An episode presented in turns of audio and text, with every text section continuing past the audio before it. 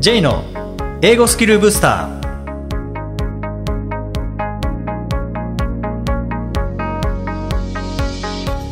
こんにちは J こと早川浩二ですこんにちは、アシスタントのあきです。この番組は旅行や仕事で英語を使えるようになりたい方、TOEIC などの資格試験の勉強をしている方、英語学習へのモチベーションを高めたい方にスキルアップのコツをお伝えしていく番組です。J さん、今回もよろしくお願いします。よろしくお願いします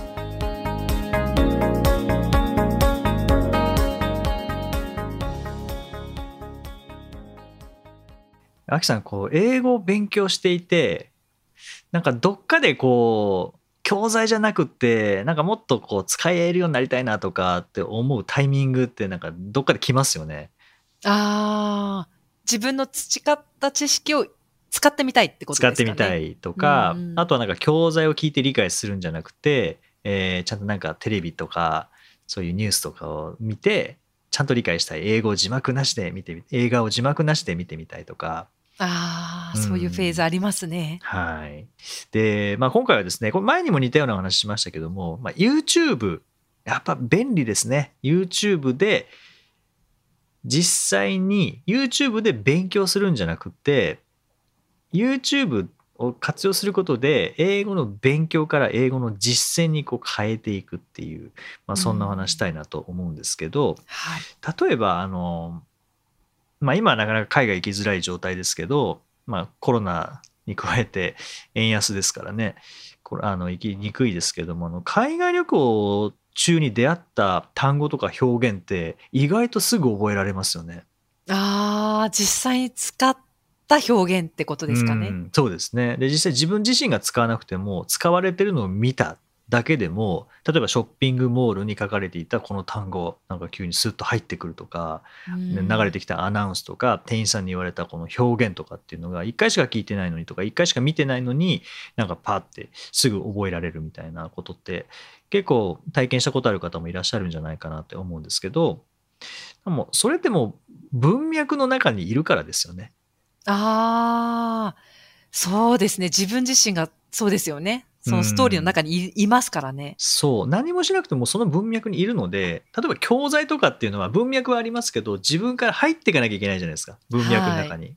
うん、でも旅行中って自分がもうすでにその文脈の中にいてその文脈の中でのやり取りなのでそういう意味ではなんか自分ワールドの中にその英語が入ってくるんですよね。そうですね。うん、でも教材は教材ワールドの中に自分を入れていく感じなので、うん映画もそうですよね。映画ワールドに自分を入れていくので、はい文脈を理解しなきゃいけないっていうところが発生しますよね。はい。じゃあ YouTube はそうじゃないのかと YouTube ももちろん使い方によってはそうなんですけどそうではなくて、まあ、今回お話ししたいのは例えばあのレッスン系のもの例えばボイストーレーニングとかヨガとか英語の発音とかあと料理とかっていうのはこっちが習いたいって言って習いに例えばリアルで行くとしますよねはい。そしてもう文脈に入りますよねああ、そうですね。中で言われた単語とか日本語であったとしても知らない表現とかであればそうツールの名前とかうん日本語であったとしてもやっぱスムーズに覚えられると思うんですよね。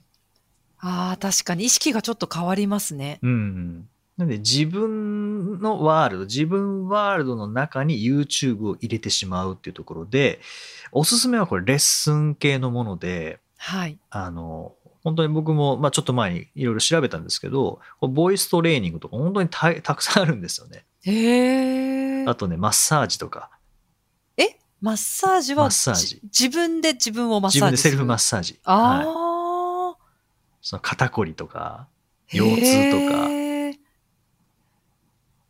ヨガとかももちろんありますしあとはまあこれ勉強系で言うと英語の発音とか英語の表現とかもありますけどもあと料理とか。でこれって特にマッサージとかボイストレーニングとかヨガとかは繰り返しやるものですよね。ああ、そうですね。あ何回も見るんですよね。ああ、自動的定に着する。そううん。反復するので定着するんですよね。うーん、なるほど。はい、でボイストレーニングであれば、まあ、英語のボイストレーニング日本語とまたちょっと違うかもしれないですけど実際に実践しますよねはいはい。ボイストレーニング見てトレーニングするわけじゃないので、実践がありますよね。ってことは、はいその YouTube の中のインストラクターの指示に合わせて実践するっていう、このアクションもつくので、うんで、ボイストレーニングとか実際にやってくれますからね。多少単語が分かんなくても 真似すればいいっていう部分が楽な部分はあるので、で、ずっと繰り返し聞いていく中で、まあ字幕出したりとかもできるので、はいはい。そうすると、あ、こういう時はこう言うんだなっていうのがもうなんとなく分かってきますもんね。そのボイストレーニングっていうのはある歌詞の一節を歌うような感じのレッスンなんですか？それともなんか一つの単語だけみたいな？ああ、両方あると思うんですよね。そのはい歌のボイストレーニングであれば、そういう歌の一節をこういうふうに歌いましょうみたいなのもあるでしょうし、ただ単にこう声の出し方、よりこう響く声を出すにはとか、より通る声を出すにはみたいなのも、僕ちょっと見た感じでは、あの、まず唇を柔らかくするみたいので、うん、これを真似してくださいみたいなのはやありましたね。うんでこれって本当文脈の中で学べるしかも自分ワールドの文脈に YouTube のそのコンテンツを入れてその中で学べるので努力がいらないんですよね。あーなんか英語を学んでる意識はいい意味で薄れそうですね。うん。それがいいんですよね。内容、その学びたい内容にフォーカス当ててる感が強くなりますもんね。そうそうそう。でその指示のツールとして英語が使われてるだけなので。うーん。よりこうスムーズに入ってくるんでしょうね。日本語だってそうですよね。なんかこの単語を無理やり覚えてそれを使うっていうことって普段やらないと思うので、やんないですね。それをなんか英語の学習だとどうしても単語の教材使って、それが悪いっていうことじゃないんですけどね。単語の教材で無理やり覚えて、覚えたけどやっぱ使えないっていうのは使ってる場面に触れてないからですよねう。ーん、そうですね。これ YouTube は本当あの学習という意味でもそうですしこういう文脈の中に、えーまあ、自分ワールドの中にそのコンテンツを入れてくるっていう意味ではあのすごくいいコンテンコンテンツというかいいツールだと思いますんで。うーん、うん。確かに。なんか実際やるやらないは別としてこんなのもあるんじゃないかなみたいなのってアキさんなんか思いつくものってありますか？なんでしょうね。なんか私、今、釣りとかもあるのかなってちょっとふと思って、私は別に釣りやる人ではないんですけど、はい。釣りが趣味の人とか多いじゃないですか。うんうん。でも確かに、番組、YouTube の番組としてありそうですよね。その自分が釣りに出かけていく風景を、なんかこう撮って喋ってるみたいなのはありそうだなってちょっと思いました。そうですね。あなんかそれはあるでしょうね。間違いなく。ですよね、きっとね。う。ん。あとは例えば日本の観光地を回って、その説明をしている外国人ツアリストとかっていうのも多分いると思うんであすよ、ね。私見たことあります。あ、本当ですか？あの外国、あの日本在住の外国の方が英語で日本の各地を訪れていろいろ。ただそれを外国の方からの目線でレポートしてるので、あ面白いんですよ。うん。で、結構入り、お店の中まで入り込んだりとか、その亭主うんに、亭主にな、なんか、レポート、なんか聞聞いてたりとか、イうんンタビューしてたりとか、それが面白かったですね。意外と。うん。旅行好きな方はそういうのいいですよね。はいはい。へえ、面白いですね。なんかそれは日本、のカルチャーを外側から見てるような。まあ、本当あの、チャンネルとしてもなんか面白そうですし、それはいはいでなんかじ一緒に実践するわけじゃないですけど、でもなんか行ったことあるところとか行きたいって思ってるところであれば、多分、あこういう場所なんだとか、その説明を聞きながら、まあメインはその観光地の方ですもんね。そうですね。うん、そこに対して、えー外国人の方の視点から説明を聞いてっていうのはなんか面白そうですよねん。面白そうです。面白いと思います、すごく。あとなんかスポーツ系のものとかは結構ありそうですよね。ああ、本当そうですねう。んあと楽器とか。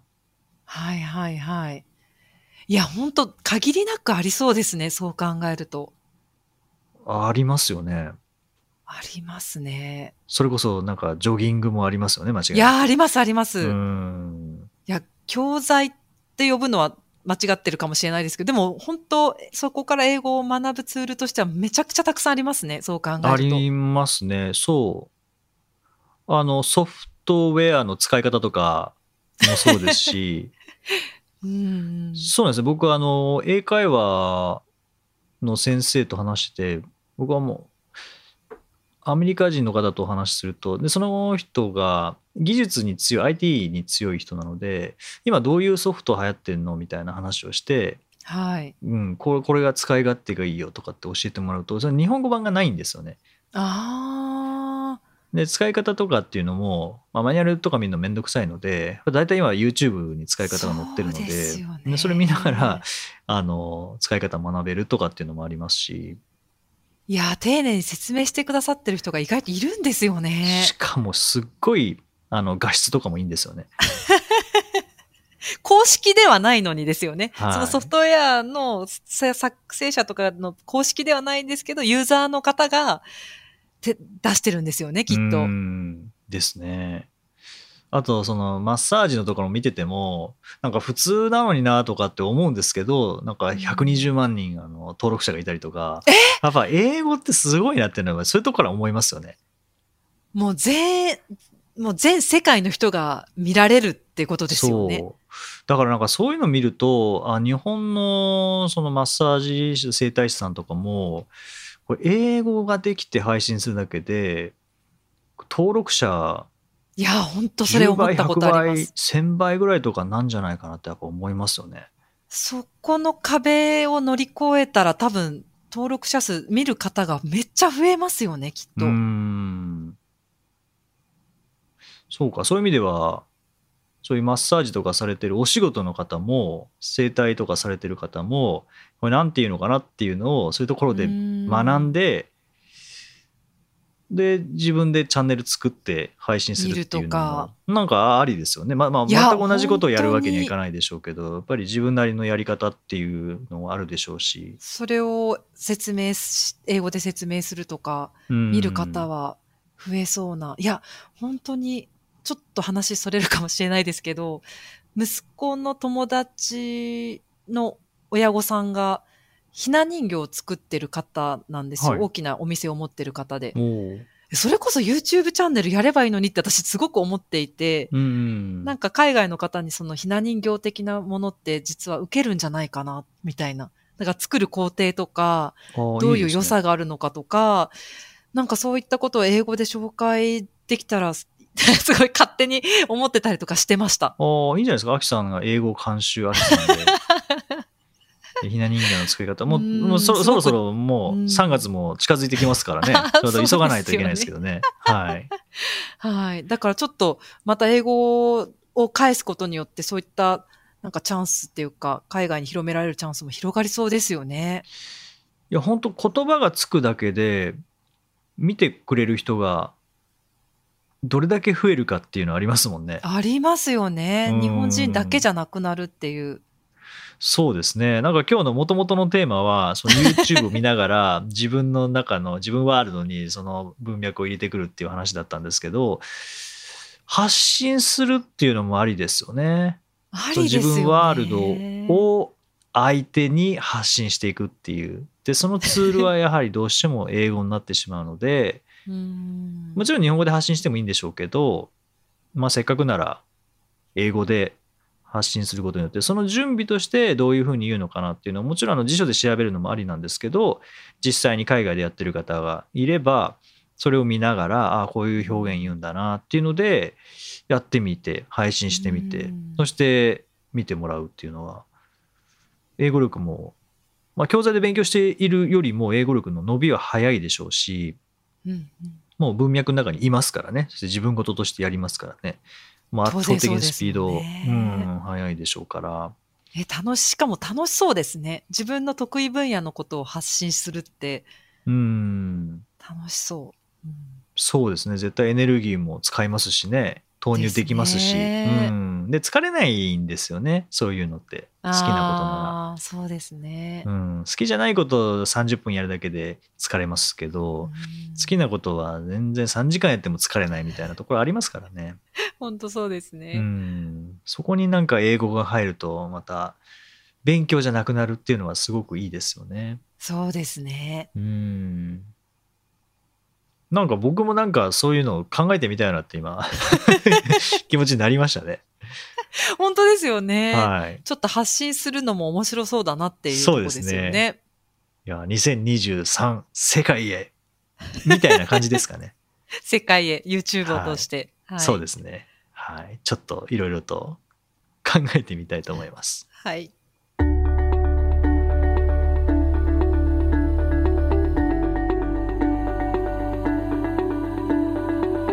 Useful expressions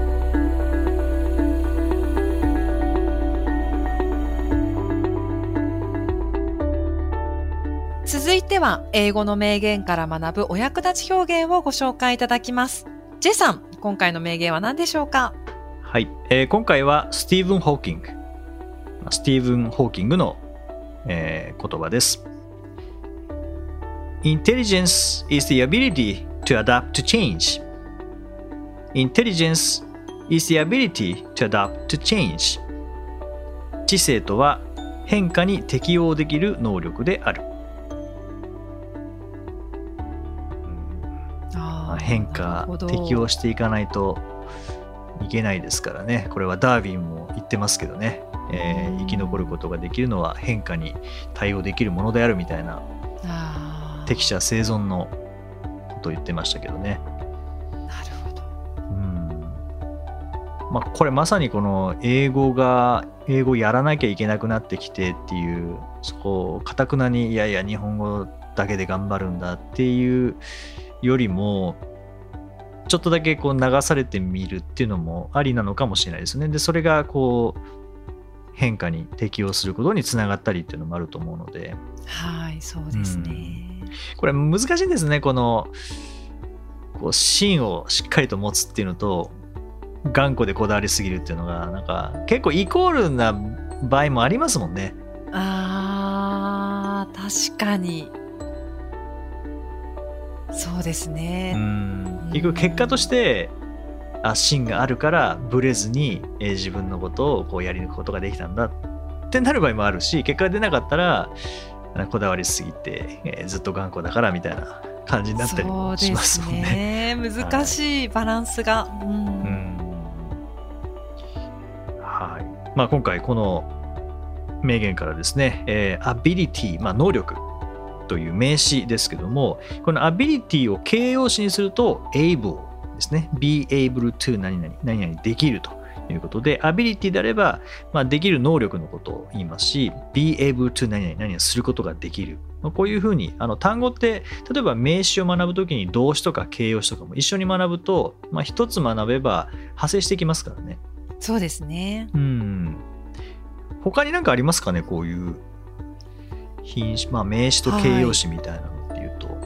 あの、よく最近では、サステナビリティとかあっていう言葉がありますけど、はいそれ動詞としても sustain でありますよね。あ、 sustain、そうですね。はい、維持するっていう。はい。そうその sustain できるから sustainable ってなるんですよね。そうですね。はい。で、その sustainable な状態のことをサステナビリティと言うんですよね。はいはいはい。んもう皆さんそれカタカナで使ってますもんね。最そうです。よね。んそうです。ね。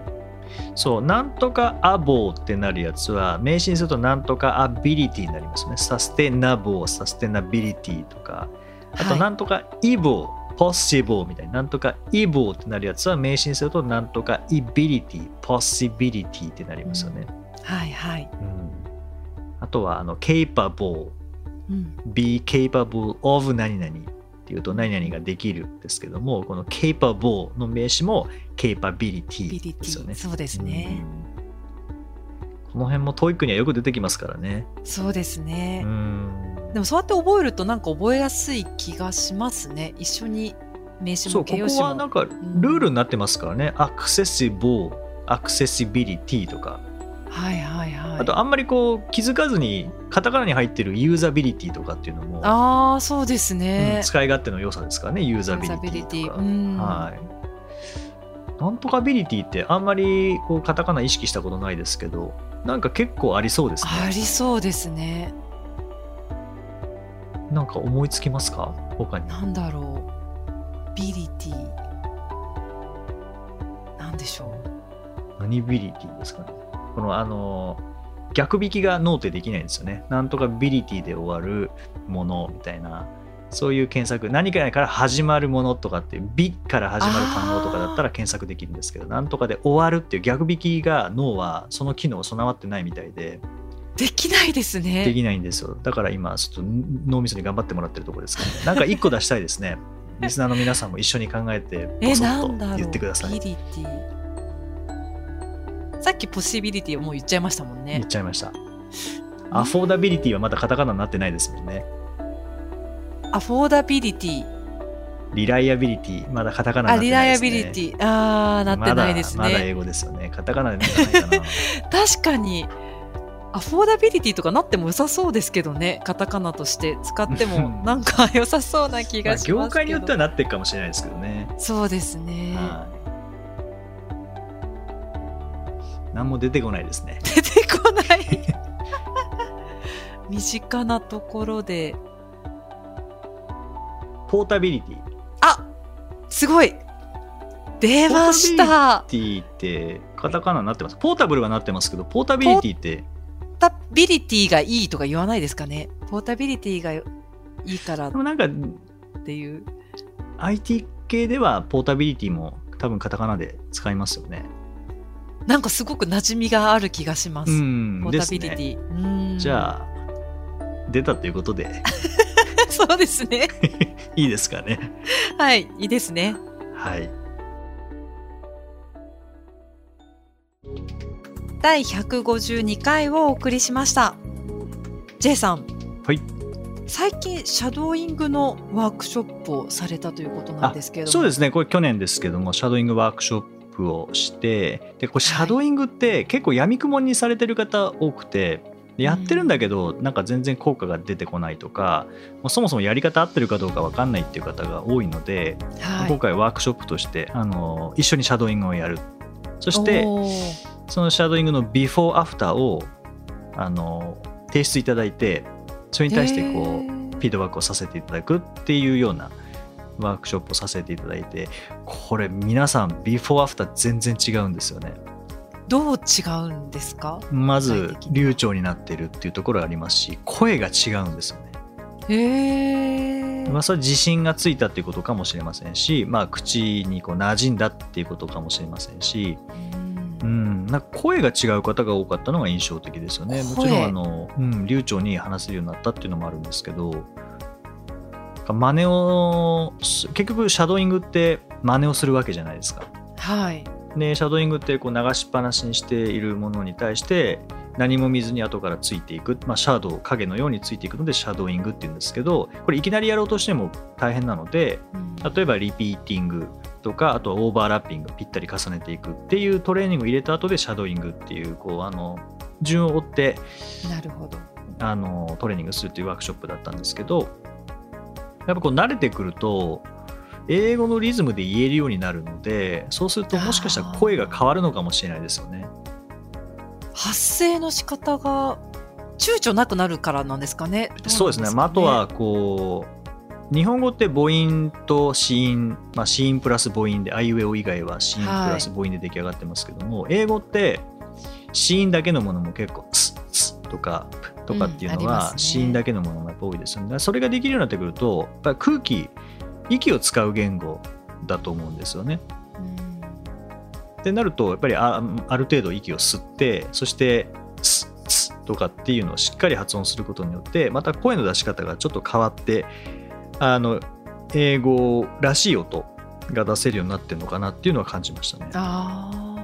最初のその録音した時っていうのは、もう何もトレーニングしないで、とりあえずじ自己流でもいいのでやってくださいっていう状態でしたか？そうですね。英文を見て、まあ、ざっと読んで目で読んでなんとなく意味分かったなってなったらとりあえず音を出してやってみてください。でトレーニング最後までリピーティングオーバーラッピングシャドーイングでトレーニング終わったら今度は音声なしでまたその同じものを読んでみてくださいっていうとやっぱりシャドーイングとかオーバーラッピングの効果ですよね。うん音声なしで、あ、シャドーイングを録音するわけではなくて、はいもうじ自分で読んでるものを最後提出するんですね。そうですね。はい。ああ、変わってるんですか。結構違いますね。えーすごい。うんそれ、どのくらいの時間でやったんですか？それ4時間ぐらいかけましたね。でもずっと4シャドーイングし時、うん、でもずっとシャドーイングしっぱなしではなくて、あのちゃんとななぜシャドーイングは効果的なのかとか、あとはま効果のあるやり方、ないやり方、闇雲にやるのはないやり方なので、ただ単についていけばいいってわけじゃないですからね。そうですね。うんまあ、あとは英語のその構造ですよね。発音の構造とかリズムの構造、イントネーションの構造っていうのをまあ最初にお伝えして、うんで、まあ、それをどのように身につけるかっていうところで、まあ、トレーニングの仕方をやってるのでやっぱりちょっと時間はあの多めに取りました4時間ですか。みっちりですね。さっきの4時間の驚き方がワールドカップのロロスタイム7分の時のホンダが言った7分と重なりました 光栄です。は